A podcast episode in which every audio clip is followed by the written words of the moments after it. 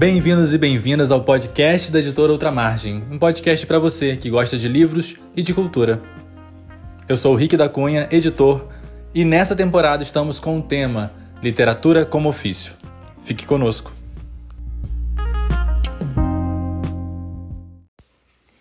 E no episódio de hoje, entrevista a professora Márcia Lobosco, uma amiga que a Festa Literária de Santa Maria Madalena, aqui no Rio de Janeiro, me apresentou, e desde então a gente já teve várias parcerias literárias. É uma alegria poder fazer essas parcerias com a Márcia. Márcia, muito obrigado por ter aceitado o meu convite para participar do nosso podcast. E para a gente começar, queria que você se apresentasse um pouco para os nossos ouvintes. Olá, meu nome é Márcia Lobosco, eu sou professora no município de Nova Friburgo, no estado do Rio de Janeiro. Sou formada em letras e em pedagogia. Tenho um mestrado em relações étnico-raciais. Estou sempre estudando, me especializando, amo estudar, acho que isso é importante para o meu trabalho. É, sou curiosa, sou interessada e atualmente estou numa nova pós-graduação em literatura brasileira de autoria feminina na Universidade Cândido Mendes, sob a coordenação da professora Cíntia Barreto. Pois bem, vocês viram aí que Márcia não gosta de ficar parada e sempre quer mais, quer aprender mais. E aí, Márcia, é, você falou que é professora, mas o que te fez investir, empreender em literatura, né? se especializar, ir além na literatura? Além de professora, e eu acho que porque eu sou professora, eu realizo atividades e projetos literários na minha cidade. Isso acontece desde 2012. Costumo sair de Nova Friburgo, já fui a alguns lugares levando alguns dos meus projetos. E aí surgiu então a ideia de criar o Instituto Leituras é uma, uma atividade que a gente pode colocar aí nesse campo do empreendedorismo, no campo literário. Isso surgiu com a necessidade de, de mais do que uma necessidade, um desejo de organizar essas atividades, esses projetos, né, sob um mesmo nome, pensando mesmo é, na divulgação, na realização. Né? Então, essa, essa questão do, do empreendedorismo está nesse, nesse viés. Todos esses projetos são magníficos. E conta um pouco pra gente como é que foi esse processo de criação do Instituto Leituras. É, o Instituto Leituras tem vários projetos, vamos dizer, fixos, né? O primeiro deles é o Café Literário. Esse sim existe desde 2012, ininterruptamente. É, é um projeto que foi premiado pela Cátedra de Leitura da PUC com o prêmio Ricardo Oiticica, na categoria, né, um prêmio de práticas de leitura, e ele recebeu, foi premiado na categoria Mediação de Leitura. Mas desde 2012, né, é, levando esse café para vários lugares da cidade, ele se manteve em locais fixos, mas eu também é, levei a universidades, acabei saindo de Friburgo indo a festas literárias levar o café. Então, outras ideias vão surgindo, a gente vai se inspirando, vai gerando uma rede, né? vai tecendo esses fios que vão é, mostrando. Aí, quando a gente vê, tem um lindo tecido é, feito por várias mãos, com uma bela paisagem, uma bela ilustração e é, é assim que eu olho para o Instituto Leituras. Então chegou a hora de eu dizer assim: isso tudo faz parte do Instituto Leituras. Além do café literário, existe o Quartas Literárias, que foi criado em 2016. Esse é um evento que eu criei para a escola da rede privada em que eu trabalho, em Nova Friburgo, o Educandário Miosotti. Então, é ele quem recebe esse projeto, mas é um projeto aberto ao público. Então, é um projeto para os estudantes do Educandário Miosotti, seus familiares, seus amigos, outras pessoas da comunidade que queiram participar, todos os professores e funcionários da escola. É um projeto aberto. Também em 2016, eu fundei o Clube de Leitura Vivências. Fundei com uma amiga que permaneceu ali no início e depois é, partiu para uma outra atividade. Eu segui com o Clube de Leitura Vivências e aí estamos até hoje. Atualmente, desde 2019, nós temos duas turmas funcionando em dois dias distintos. O foco é a literatura de língua portuguesa, então a gente lê os livros brasileiros, mas também os portugueses, os africanos. Depois desse clube veio o Clube de Leitura Clássicos, ele é bem recente, ele é fruto da pandemia, depois eu vou poder falar um pouquinho sobre essa questão da pandemia. É, no ano passado, eu iniciei com um projeto de oficina da palavra, é um projeto que já estava em rascunho há bastante tempo e eu coloquei em prática no ano passado, com a proposta de três encontros, fiz dois presenciais, chegou a pandemia, eu fiz depois virtualmente e vou retomar, né? A gente paralisou ali naquela hora da pandemia. Então, são vários projetos voltados para leitura e literatura. A ideia do instituto chamado Leituras é para pensar mesmo uma pluralidade, uma pluralidade de textos que podem ser os textos verbais, os textos nos gêneros que a gente conhece, conto, crônica, é, poesia e tantos outros gêneros, mas pode compor também textos não verbais, então a gente pode fazer trabalhos, atividades que façam leituras de imagens, quadros, né, pinturas, é, esculturas, é, leitura de modo plural também no sentido da vida, né? Porque a gente lê os textos, acima de tudo, para a gente conseguir ler a vida. Então, talvez esse, esse é, seja isso que está por trás, a ideia principal do Instituto Leituras.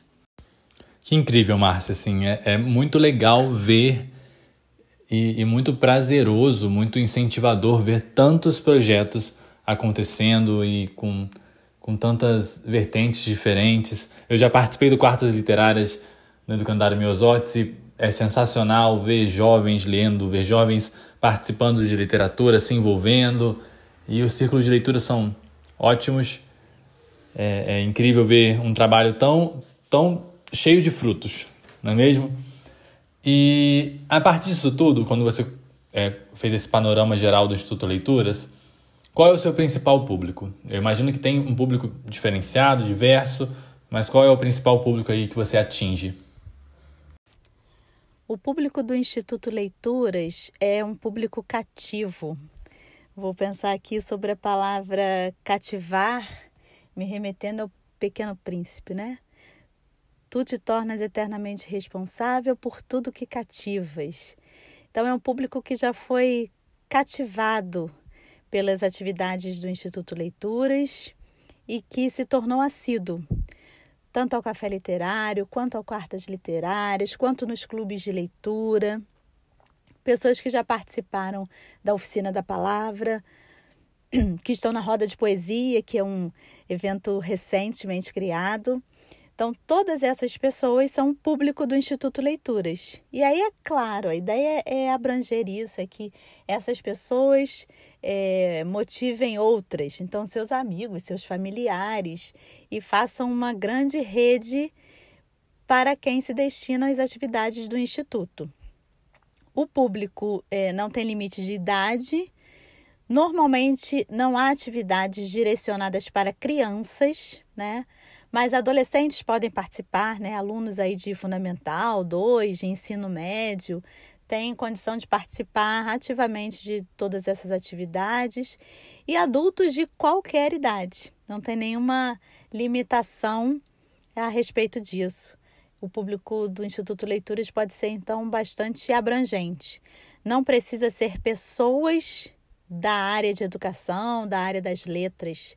É, a essas pessoas, o, o, as atividades eu tenho certeza de que acrescentariam muito para essas pessoas, tanto para suas é, pessoalmente quanto para as suas práticas profissionais, mas pessoas que gostam de ler, que se interessam por leitura, que tem curiosidade com a literatura, que tem prática de leitura.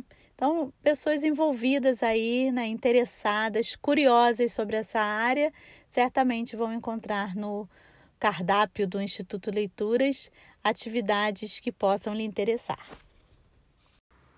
Olha que legal. Então, para os nossos ouvintes, há atividades para diferentes públicos e cada um pode se encontrar na melhor atividade aí para poder participar. Isso é muito bom. Isso mostra que a literatura é ampla, isso mostra que a literatura é para todos os públicos, que tem espaço para todo mundo.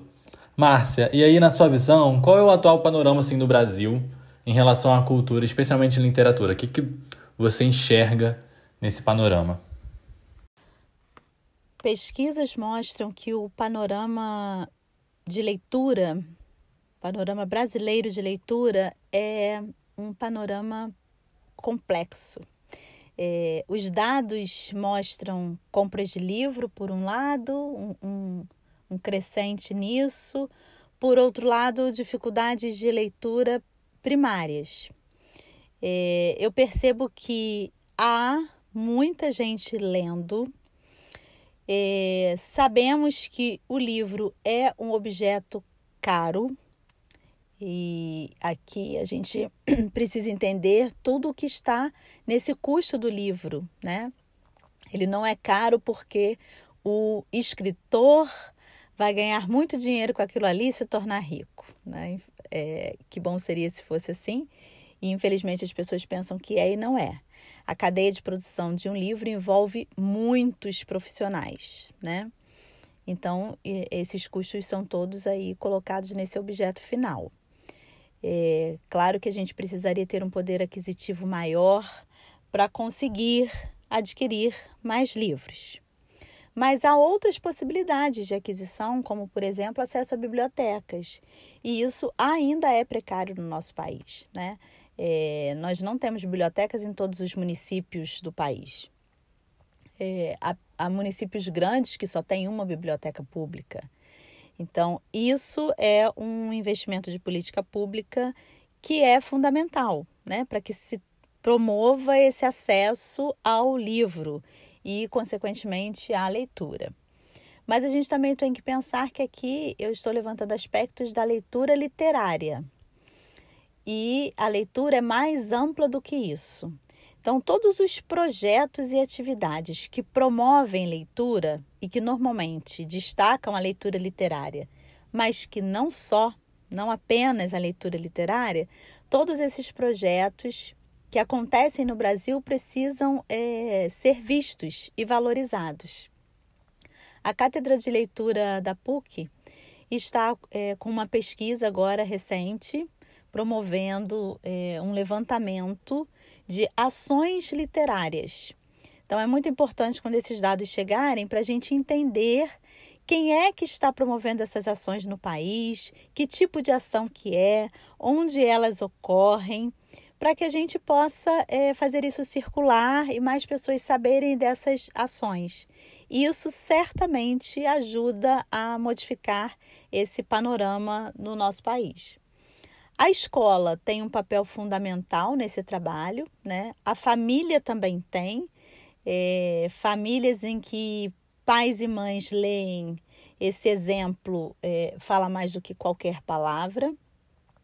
É, a possibilidade de ler junto sempre promove discussões, diálogos que são importantíssimos, né? Importantíssimos quando a gente trata de é, leitura leitura. Não basta ler as letras e compreender o que está escrito, é levar isso para fora desse material.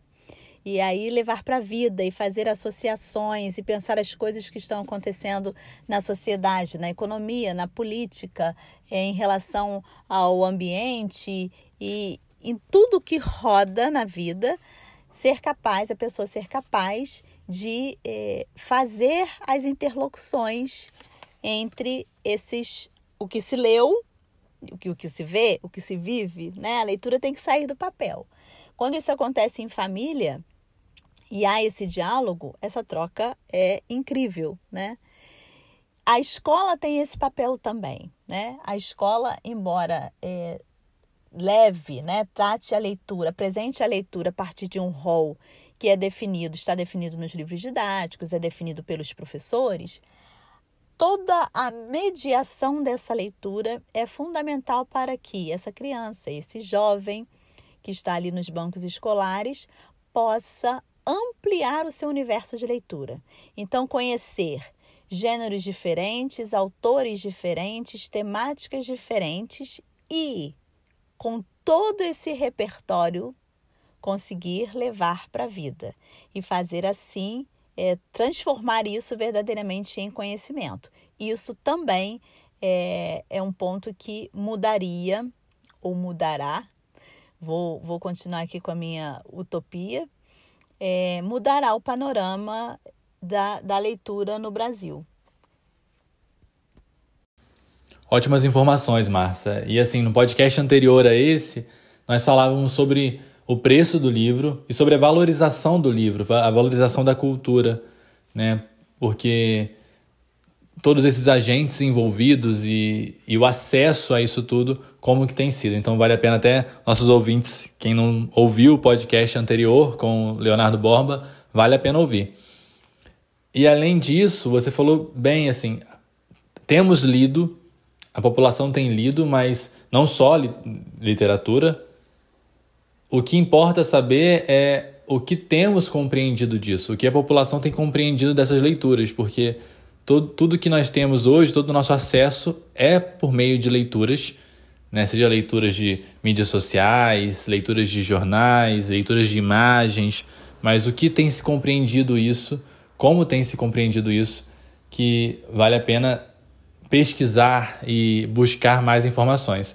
E a escola, eu sempre defendo aqui no podcast, a educação é o instrumento que vai modificar isso tudo. Né? É o instrumento que vai mostrar o valor de uma arte, o valor de uma cultura, a importância de consumir e absorver é, a cultura de, de formas diferentes. Então, por isso que precisamos lutar pela educação, lutar por profission... pelos profissionais de educação, pelos professores, pela valorização deles. E aí, é, mudando um pouco, continuando nessa, nessa questão, mas mudando um pouquinho, queria te perguntar como é que a pandemia afetou o seu trabalho no Instituto Leituras, no, no círculo de leitura. Como é que é, você conseguiu desvincular disso tudo e continuar o seu trabalho? A pandemia interrompeu todos os meus projetos e atividades literárias. Eram projetos fundamentalmente é, presenciais, né? então a gente se encontrava para ler em todos eles. Né? Era o olho no olho com o autor, o olho no olho entre leitores discutindo os textos. Em, todos as, em todas as atividades, esse era o formato. A partir do momento em que houve distanciamento social, ficou tudo suspenso. Né? E eu precisei pensar, vou repetir aqui as palavras que todas as pessoas disseram em relação à pandemia. Precisei me readaptar, aprender coisas novas, buscar estratégias para não deixar esses projetos e essas atividades parados. Né? Com cada um deles eu tomei medidas diferentes. É, eu cheguei a fazer a oficina da palavra virtualmente. O grupo que participou tinha participado presencialmente. Então, embora todo mundo concorde que seja bom e melhor presencialmente, né? Tem um dado aí que a tela não, não nos proporciona, não nos permite.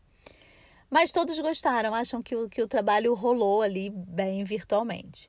Então, é, 2021 eu vou trazer isso para é, uma frequência no Instituto Leituras esse projeto novamente. O Quartas Literárias foi bastante tranquilo fazer virtualmente e é, aqueles benefícios, né? Autores que talvez tivessem dificuldade para vir a Friburgo, para se deslocar, o virtual possibilita isso sem problemas. Pessoas que teriam alguma situação, né? Ah, é deslocamento, trânsito, até que chegue no local e tal, puderam assistir confortavelmente de casa. Então, Quartas Literárias foi é, um evento que ficou muito tranquilo ser apresentado virtualmente. O café literário eu resisti bastante. Eu tenho um, um amor especial pelo café literário, acho que é porque foi o primeiro, né? É, a primeira das atividades. É, muitas coisas boas o café literário me trouxe, então eu fiquei com muita pena e não fiz o café literário durante a pandemia. Eu realizei em janeiro, fevereiro e março de 2020. E aí não realizei mais. Mas já retornei em 2021 e foi maravilhoso. As pessoas fiz, participaram de tudo, a gente teve toda a troca. Então, já tivemos em janeiro e fevereiro e ele está no calendário do Instituto Leituras. E com o clube de leitura é que eu precisei fazer mesmo é, toda uma estratégia, porque era muita coisa envolvida. Então, eu, eu, vou me demorar aqui um pouquinho mais falando especificamente sobre o clube de leitura. Nós tínhamos encontros semanais com o livro em mãos. Então, meu primeiro problema foi como eu vou entregar o livro, né? As pessoas estão em casa, eu também é, não, não estou saindo. Então, a gente levou um tempinho para se ajustar a isso e buscamos esse caminho aí da, da, da entrega do livro. É, enquanto não tínhamos livro, começamos reuniões por plataforma virtual é, em que a gente conversava sobre textos. Eu pensei, vamos a Machado de Assis, vamos aos contos e aí a gente trabalhou e foi dando certo, as pessoas conseguiram participar, conseguiram conversar. Foi ali que eu entendi que dava para a gente seguir com o livro. E então começamos realmente no segundo semestre de 2020 a fazer os nossos encontros semanais, no horário convencional, com o livro na mão, fazendo a leitura em voz alta e tendo a partilha. Exatamente o que acontecia nos nossos encontros presenciais. Então a gente foi no passo a passo ali no Clube de Leitura, Leitura Vivências, mas alcançamos uma, uma alternativa muito boa que hoje nos atende plenamente. Há pessoas que não conseguiram participar até hoje por conexão, por alguma inabilidade com a questão tecnológica, ou, ou né, ou não, por não gostar mesmo, não apreciar esse formato, mas eu tenho a maior parte dos membros do Clube de Leitura e Vivências participando desse modo. É, Márcia, a pandemia fez que todo mundo tivesse que se virar nos 30, usar bastante da criatividade para continuar em atividade, continuar fazendo trabalho, e vejo o quanto que você foi criativa e persistente na literatura para fazer acontecer todos os seus projetos. Agora vamos falar um pouquinho sobre você, assim, sobre a Márcia Lobosco, pessoa. É, quando que a literatura te conquistou? Quando que foi que você sentiu aquele, aquele ímpeto, aquele desejo da literatura?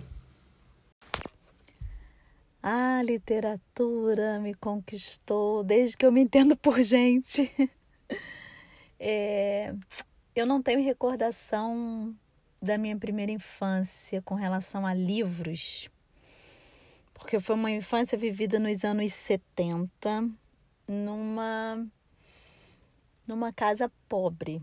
Então era uma época em que não havia é, essa possibilidade de, de, de compra de livros, né? essa facilidade em determinadas classes, né, nas classes mais baixas, não havia essa cultura. Então, não havia livros na minha casa e eu não me recordo sobre as minhas primeiras experiências escolares. É, eu tenho um marco na minha memória, eu já vou utilizar a nomenclatura atual, né? É, ali no quarto, quinto anos, ali foi uma, uma grande marca de é, possibilidades literárias que a escola me trouxe. Eu me lembro que era um programa governamental, ciranda de livros. É, eu me lembro do, do, de como vinha, né? Era uma, uma, uma grande bolsa é, cheia de bolsos, né? Em cada um deles tinha livro, a professora deixava aquilo exposto para a gente escolher os livros. E eu acho que eu tive um encantamento ali com essa coisa do professor chegar e apresentar vários livros. Né? Eu, eu essa memória é, me vem com muito prazer. Eu tenho uma. As minhas sensações são muito boas com essa imagem. E isso se repete no, quando eu vou a lugares com livros. É assim que eu me sinto numa, numa biblioteca, numa livraria, numa feira literária, né, com os estandes de livros. É uma coisa que me acende os olhos e, e, e, me dá muita vontade de olhar de perto, de, de estar ali naquele ambiente. E eu tenho a memória mais antiga disso é lá, quando eu estou com oito, nove anos de idade. É, eu ali eu me tornei uma leitora, no sentido de pegar livros, ler um depois do outro. Aquilo era semanal, a gente tinha até 15 dias para entregar os livros e eu me lembro que toda semana eu estava com o livro de volta e queria pegar outro. E me lembro também das expressões das professoras, né? Eu tenho na minha memória duas professoras diferentes. É, e ambas assim olhavam para mim, percebiam, eu via nos olhos delas que elas percebiam que eu queria ler e que eu até precisava ler. E elas é, faziam questão de, de, de fazer com que, esse, que, os livros estivessem sempre nas minhas mãos. É, tenho uma memória da minha casa que é mais ou menos nessa época também. É, o meu pai é marceneiro e houve uma época em que ele, alguém para quem ele trabalhou, é, doou livros tinha aí uma grande biblioteca que se desfez. Eu não sei essa história, não conheço a história, eu só sei que chegou um caminhão na minha casa com livros, enciclopédias, livros sobre a Segunda Guerra Mundial. Meu pai gosta muito do, dos assuntos da, sobre guerra, né? assuntos de história. É, livros de receita, e aí eu me lembro que minha mãe começou, né, sempre cozinhou e, e, fazia coisas, assim, aquelas comidas especiais de finais de semana, né? E ela passou a olhar no livro. Então, é, eu tenho até hoje a imagem né, da capa do livro e eu me lembro de folhear muito ali. Tem uma, uma coisa, assim, da culinária na minha vida que está aí atrás, nesse momento. É, e vieram livros de literatura também, esses livros de literatura não eram infantis nem infanto-juvenis, então eles ficaram na estante durante um tempo, mas eu tinha prazer de vê-los ali. E rapidamente eu cheguei até eles, assim, precocemente, mas um tempo depois eu realmente cheguei até eles e, e, li. Eu li Papillon, sei lá, com 12 anos de idade, que é um livro grande, intenso, né? É, e, e, outros, assim, eram livros alguns assim best-sellers americanos, né? Obviamente em língua portuguesa, mas é, eu, eu consumi esses livros ali. E mais à frente, naquilo que a gente chama do Fundamental 2, eu fui estudar numa escola, o Colégio Canadá, que tinha uma biblioteca num espaço pequeno, uma sala com estantes. Mas a gente podia, né? O aluno ia regularmente, tinha carteirinha e aquela fichinha. Então, essas coisas todas assim me agradam. Olhar a ficha e tá vários livros ali listados que eu peguei, os carimbos, as datas, né? Eu gostava disso. E aí eu devorei aquela biblioteca, né? É... Eu sou uma pessoa metódica, então já era nessa, né? É um traço de personalidade, já estava ali nessa hora. Então, por exemplo, eu comecei a ler a série Vagalume, aí eu li toda a série Vagalume, tudo que tinha. E aí eu descobri Agatha Christie, tudo que tinha na biblioteca de Agatha Christie eu li, todos. Eu me lembro que quando eu estava no nono ano, houve um amigo secreto na turma. Quem me tirou foi a minha professora de português. Vou citar um nome porque é uma professora muito querida, professora Vera, mãe da minha amiga Larissa. Eu tive o prazer de reencontrar minha professora há poucos anos e ela me deu de presente um livro da Agatha Christie. Era um livro mais novo que não tinha na biblioteca da escola. Ela, ela tentou descobrir primeiro, né, o que, que eu, ela sabia que eu li, lia tudo da biblioteca, sabia que eu estava gostando da Agatha Christie e descobriu um livro que eu não tinha lido ainda e esse ela me deu de presente porque foi ela quem me tirou no amigo secreto. É, tive uma professora de ciências que me presenteou com o livro. Mesma coisa, a professora via, sabia que eu gostava de ler. E aí me presenteou com um livro maravilhoso que falava sobre a Hiroshima, Nagasaki, a coisa da bomba, sabe? Me deu de presente, pediu para me comprometer de emprestar para os meus colegas, fazer o livro rodar, né? Mas fez até dedicatória no livro, eu tenho o livro até hoje. É, então, é, a minha relação com o livro é, é muito de afeto, porque tem a ver um apego pelo objeto e todas as sensações que ele me causa e o afeto por quem está em torno disso, né? Isso fica muito marcado na minha vida. Quando eu estava no ensino médio, eu fiz curso normal, então vim estudar no centro da cidade e aí eu descobri a biblioteca pública municipal também li tudo que eu pude ali naquela biblioteca, né? No ensino médio foi legal porque eu tive a disciplina de literatura e pude conhecer um, mais de literatura brasileira. É, nessas minhas idas a bibliotecas, eu acabava me dedicando a outro tipo de literatura. Então, eu acabei caminhando com as duas, né? E aí tenho sempre, isso existe na minha vida até hoje, né? Eu, eu, eu, gosto de visitar bibliotecas, livrarias, feiras literárias, olhar a capa de livro, ver quem são os autores, ler a orelha, quarta capa. É, hoje eu consumo menos no sentido de que eu compro mais ou menos na medida do que realmente eu vou ler. Eu não quero ficar na, na minha estante com vários livros que eu tenho desejo de ler e que eu não posso ler porque não dá tempo e tal. Então eu, eu hoje é, eu tenho maturidade e responsabilidade para cuidar disso. Mas independentemente de eu comprar os livros, eu continuo lendo bastante e é, desfrutando desses ambientes literários. Ah, Márcia, quantas histórias bonitas assim, e eu fico sempre encantado. Primeiro que de novo, a figura do professor aparece, a figura do professor que incentiva, do professor que chega junto, do professor que se torna amigo, parceiro. Então, essa relação de afetividade é muito importante né, para todos os âmbitos da educação.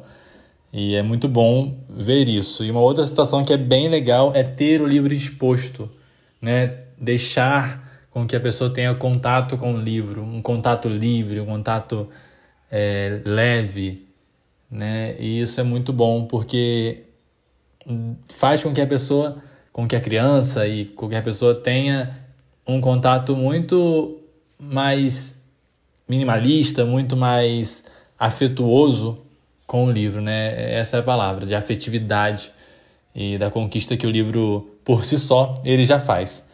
E enfim, essa toda essa experiência que você teve, que você contou pra gente, é realmente muito bom de ouvir e de saber que professores e pessoas podem ter tanta influência assim na, na construção da bagagem literária de alguém. E a, a partir disso, assim, queria que você indicasse para os nossos ouvintes livros e autores que você gosta, que você acha que é leitura importante. Deixe aí, a, deixe as suas dicas para gente. Olha, você pedir para uma pessoa que lê muito e que ama livros, autores e isso tudo, para fazer uma lista, para dar uma indicação, para uma professora, isso é uma coisa muito difícil, porque aí eu ficaria horas falando, porque eu quero incluir vários gêneros, vários autores, muitos títulos. É, então é muito difícil, né?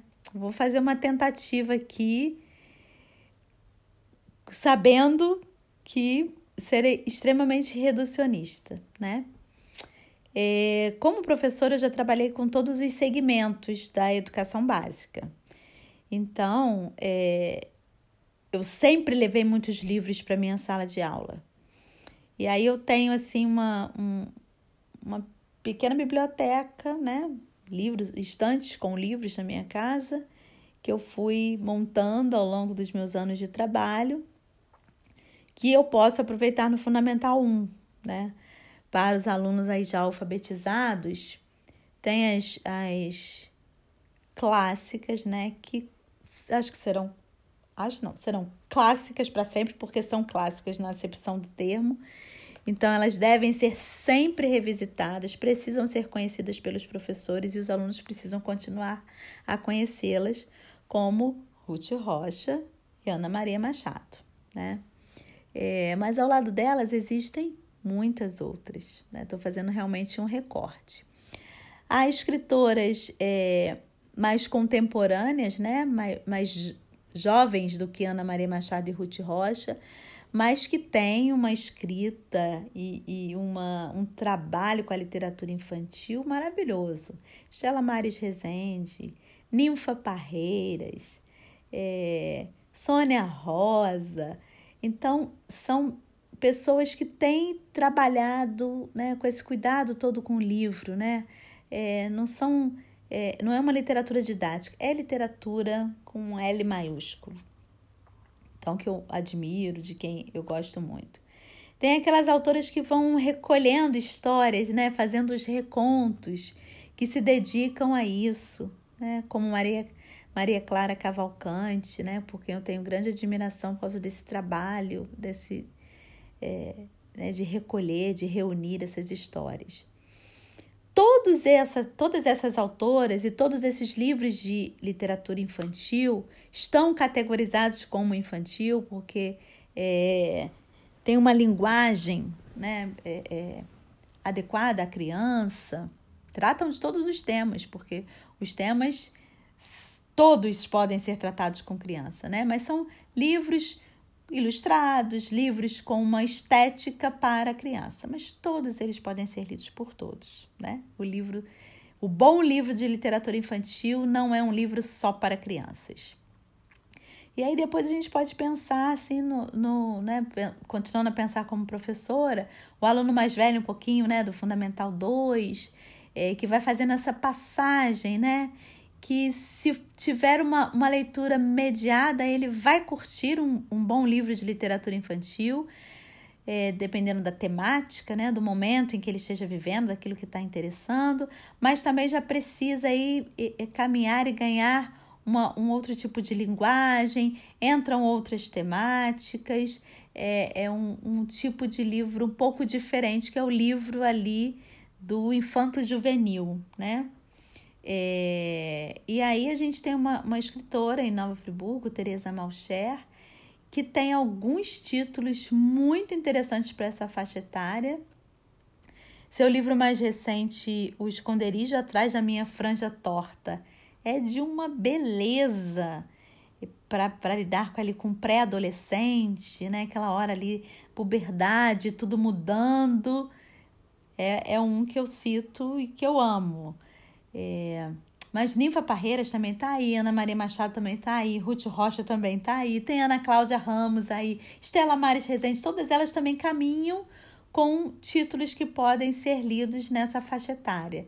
Penso em Adriana Falcão, que tem livros infantis e tem infantos juvenis também maravilhosos. É, Lígia Bojunga é uma autora fantástica com vários títulos que tratam muito dessa dessa virada, né? Ali o finalzinho da infância, esse início de adolescência, muitos livros que tratam ali desse desse espaço. É uma autora de quem eu gosto, é uma autora que eu costumo estudar. É, e desses todos, eu tenho um preferido da Lígia, que é a Bolsa Amarela, porque ele está lá nessa, nesse meu momento de passagem, eu com 10 anos de idade lendo esse livro. É, e, de, e eu experimentei muito recentemente ler esse livro, tanto para criança quanto para adolescente, e, e ter conversas e partilhas maravilhosas. Então, é, no, no repertório todo da Lígia, eu destaco a Bolsa Amarela. Está aí uma lista de professora e leitora e uma, uma lista bem ampla de várias dicas. E é verdade, uma literatura infantil não é uma literatura só para criança, é uma literatura para todos os públicos, porque sempre faz a gente refletir, faz a gente se divertir, é um entretenimento e é uma boa leitura. Então a literatura sempre é para todos os públicos. E agora pensando um pouquinho mais uma literatura mais adulta, o que, que você indicaria para os nossos ouvintes?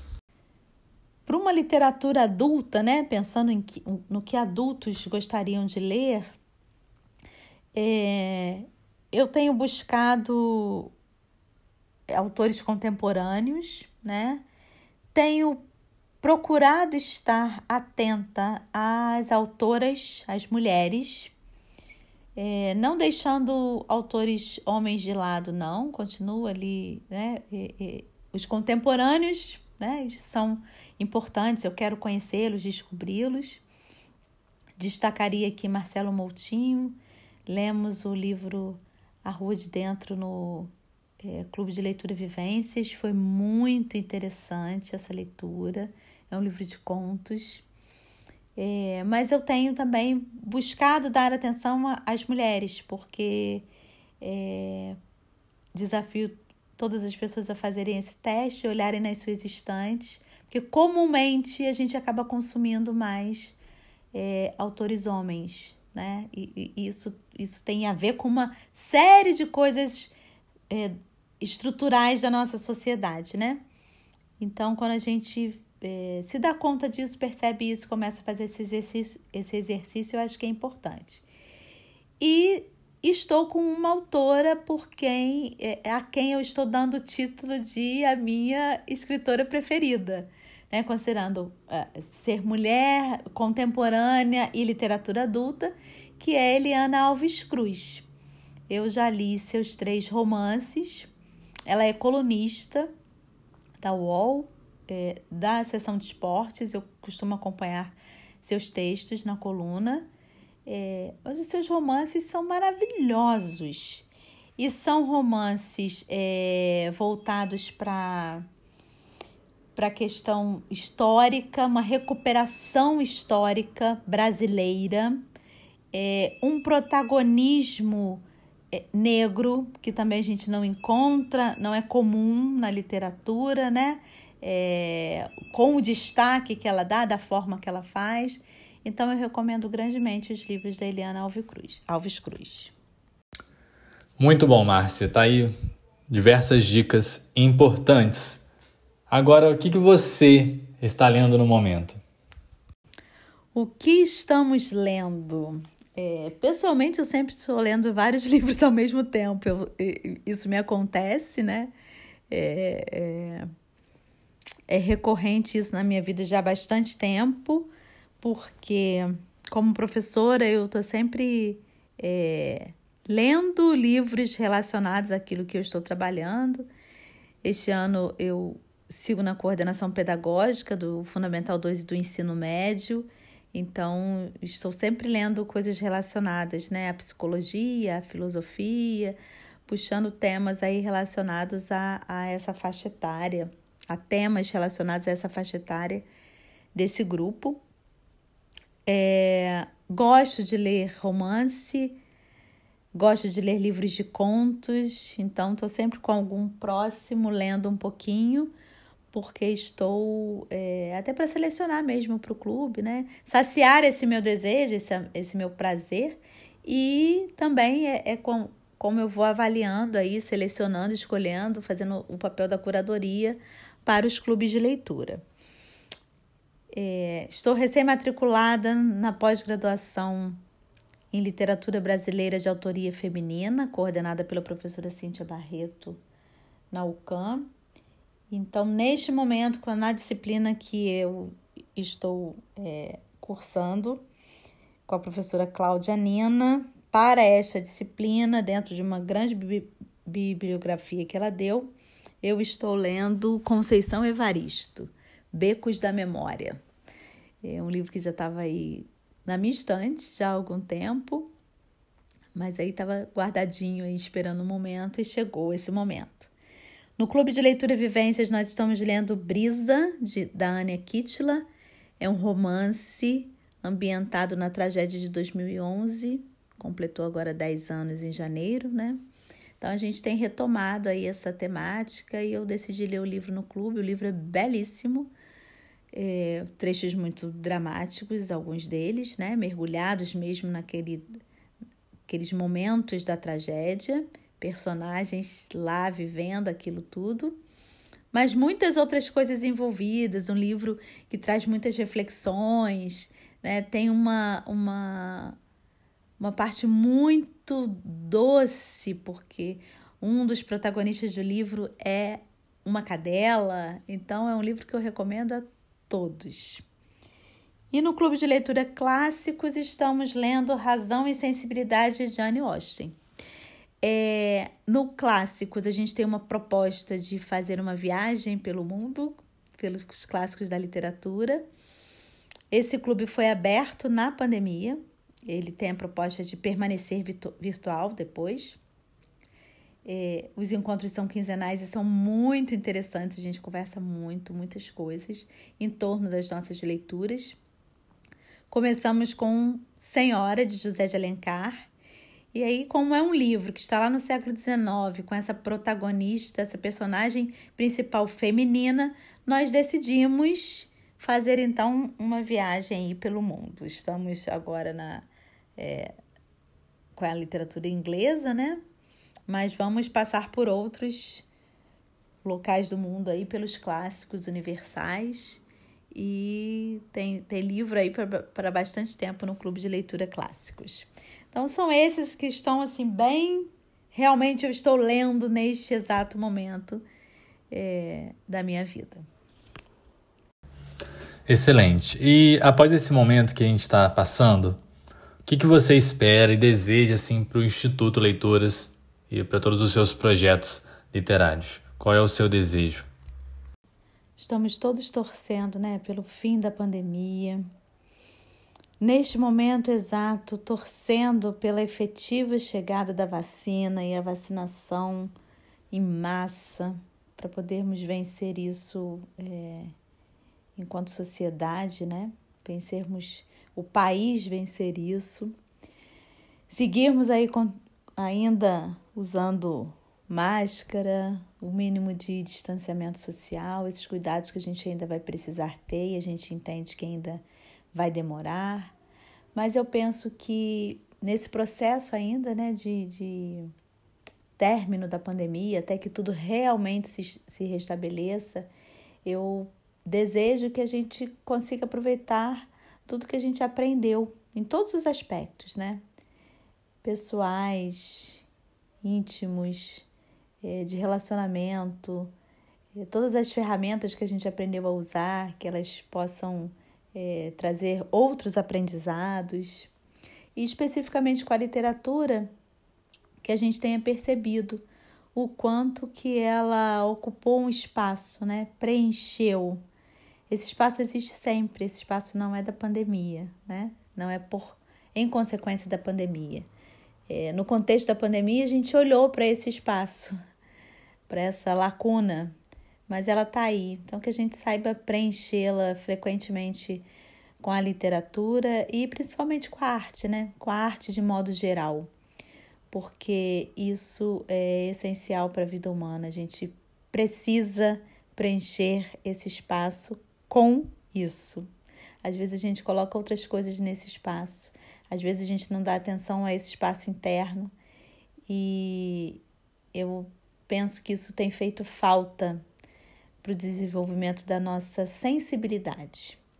É, tem muitas outras coisas relacionadas à arte e à literatura que eu poderia listar aqui, mas eu vou destacar a sensibilidade, porque a gente tem visto quanto ela tem feito falta. Não é de 2021, não é em 2020, é há bastante tempo. E eu acho que a literatura e a arte podem colaborar tremendamente com isso. Tá aí um desejo que é coletivo, não é mesmo? É, o que Márcia expressou pra gente é, é, é o que nós, todos nós desejamos, é o que nós esperamos do fundo do nosso coração, da nossa alma e das nossas vontades. Márcia, pra gente encerrar nosso podcast, que foi excelente esse papo, em quais canais o leitor e o nosso ouvinte pode acompanhar o seu trabalho? O Instituto Leituras está nas redes sociais, está na internet. É importante a gente ter esses, esses veículos, esses locais, né? Existe o site institutoleituras.com.br, onde tem um pouquinho sobre cada um dos grandes projetos do Instituto, tem muitas fotos lá, então é um espaço ilustrado, né? Isso é muito legal. Nós temos umas publicações digitais que nasceram na pandemia e estão postadas lá no Instituto, muito bonito. é, recolhendo aí expressões na escrita de participantes das atividades do Instituto, então estão lá. O Instituto Leituras tem uma página no Facebook, é, a página está no meu nome, mas é facilmente encontrada, né? Arroba literatura em toda parte. É, nessa página, regularmente a gente anuncia é, as atividades que acontecerão e registra os acontecimentos. Então, também tem os álbuns de fotos, os registros dos livros lidos. É, e eu tenho, tanto no meu perfil do Facebook, quanto no meu, na minha conta no Instagram, quanto na minha conta no YouTube. É, ali eu tenho né, é, é coisas, postagens profissionais né, relacionadas à minha vida de, de professora, minha atuação na coordenação pedagógica, mas também nas atividades do Instituto Leituras. Então, ali também nos meus perfis pessoais é, tem muita coisa registrada. Queria ressaltar o canal do YouTube. Ele está organizado com, com playlists e tem algumas playlists relacionadas às atividades do Instituto Leituras. É, queria falar sobre o projeto Juntas e Diversas, que a gente acabou aí não tratando dele. É um projeto importante do Instituto Leituras, é um coletivo de escrita que reúne mulheres. Mulheres de Nova Friburgo e região, mas aos pouquinhos têm chegado mulheres de mais longe. E a gente publica livros, o livro se chama Juntas e Diversas. Nós temos dois livros publicados, um de poemas, um de contos. Está já na editora, né, no processo aí de é, revisão textual, diagramação, o Juntas e Diversas Crônicas. As crônicas tratam da, poesia, da pandemia, o mote é esse, né? as experiências, as vivências desse período, com o recorte de 2020, porque ela, os textos foram escritos no ano passado. E em breve a gente vai propor aí uma já uma próxima publicação. A gente leva um tempo assim nesse trabalho, né? De reunir as mulheres, de, de propor os textos, é, de fazer um trabalho de estimulação para essa escrita, de recepção dos textos, da primeira leitura. Então, é um trabalho que nos deixa é, juntas durante bastante tempo. Apenas o livro de poemas foi feito antes da pandemia, mas a gente é, fez tudo por, né, pelo WhatsApp, por e-mail, contato ali, mas a gente teve o um momento do grande encontro do dia da publicação. É, o livro de contos já foi todo absolutamente feito dentro desse período de pandemia. Então a gente não fez um lançamento até o dia mesmo de eu entregar os livros na mão das autoras. A gente fez tudo com cheio de protocolos, né? Mas tentando ali também fazer um, uns momentos simbólicos, significativos, marcados, que ficaram registrados em fotos, né? Então, o Instituto Leituras e suas atividades são facilmente encontrados aí pelo nome Instituto, de Leitu Instituto Leituras ou pelo meu próprio nome, Marcelo Bosco. É isso aí. Vale a pena buscar o Instituto Leituras nas mídias sociais e na rede para poder saber mais sobre essas publicações, sobre seus projetos e participar também. Agradeço demais a você, Márcia, por esse tempo, por esse papo ótimo, por tantas dicas e tanta informação boa para os nossos ouvintes. Muito obrigado. Sucesso no seu trabalho, que em breve possamos estar juntos de novo nessas feiras literárias, nas festas literárias que tanto gostamos.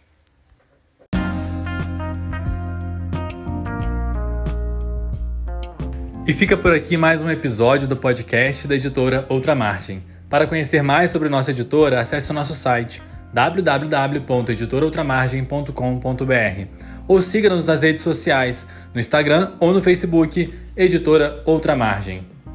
Até mais!